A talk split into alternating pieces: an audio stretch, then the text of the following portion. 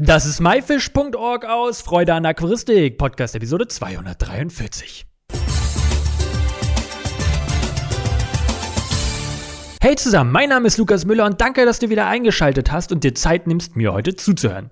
In der heutigen Episode erzähle ich dir, wie du dein Aquarium richtig kühlen kannst, denn der Sommer steht vor der Tür.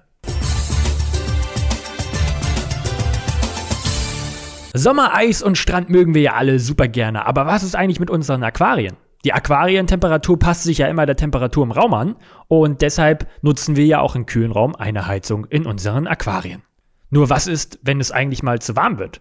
Vor allem Wohnungen, die im Dachgeschoss sind, sind stark von diesem Problem betroffen. Wer kennt das Problem nicht im Sommer? Die Aquarien werden immer wärmer und man fragt sich irgendwann, ab wie viel Grad ist es denn eigentlich gefährlich für meine Aquarienbewohner? Und was kann ich dagegen tun? Das erzähle ich euch heute im heutigen Podcast. Wenn das Wasser zu warm wird, sollte man auf jeden Fall schnell handeln, bevor es zu spät ist. Aber nun mal die Frage, warum aber steigt die Temperatur im Aquarium?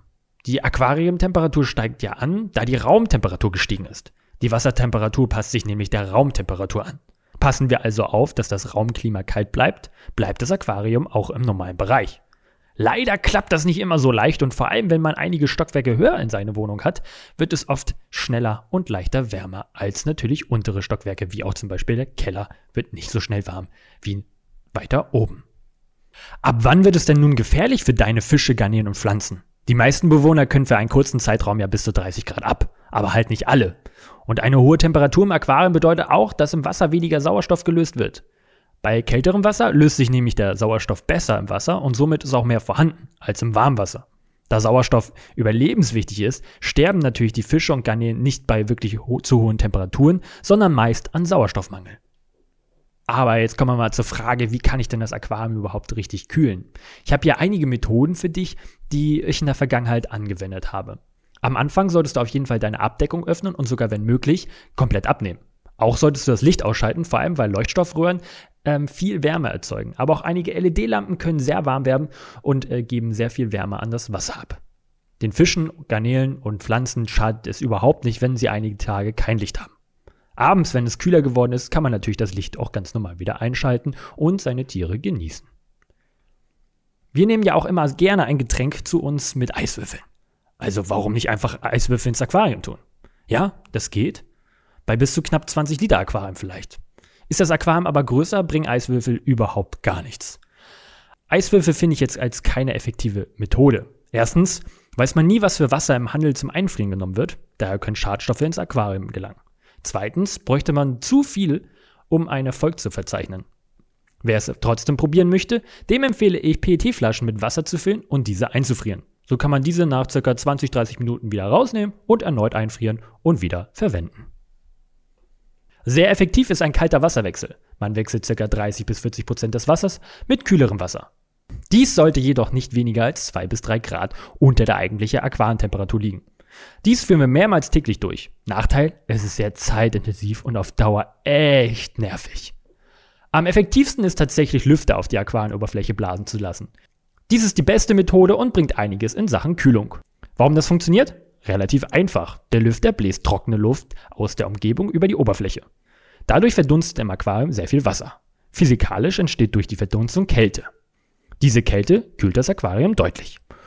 Durch den Übergang vom flüssigen in den gasförmigen Zustand wird der verbleibende Flüssigkeit Wärmeenergie entzogen. Diese wird also abgekühlt.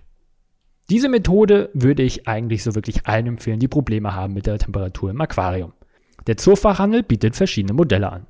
Aber ist man handwerklich begabt und kennt sich mit der Elektrik aus, so kann man auch einen PC-Lüfter sowas günstig nachbauen. Normale Lüfter, die man schon hat, kann man natürlich auch dafür aufs Wasser richten.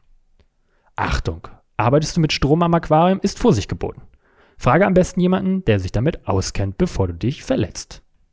Eine weitere Methode ist natürlich das Erwerben eines Kühlers. Hier schließt man das Aquarium mit einem Zulauf und einem Ablauf an das Gerät an, was das Wasser sehr stark kühlt.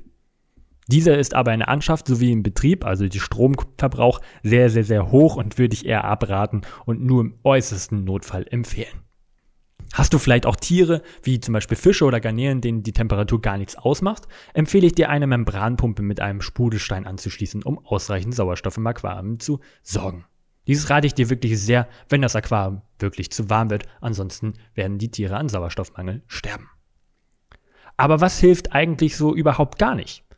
Was nicht hilft, ist das Ausstecken vom Heizstab. Diese sind nämlich dauerhaft ausgeschaltet, außer die Temperatur im Aquarium fällt unter den eingestellten Schwellwert. Die Heizung schaltet sich aus, wenn die gewünschte Temperatur erreicht ist.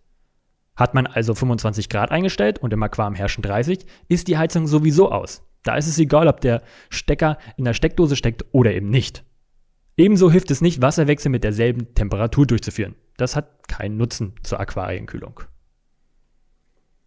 Ich hoffe, du konntest heute hier einige Infos mitnehmen und dein Aquarium in den Sommermonaten auf jeden Fall kühl halten.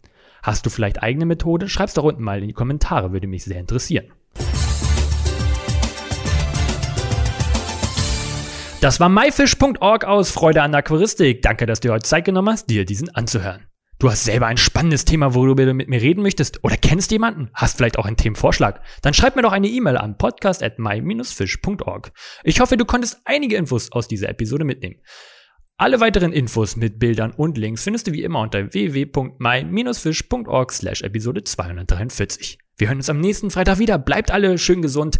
Tschüss und danke, euer Lukas.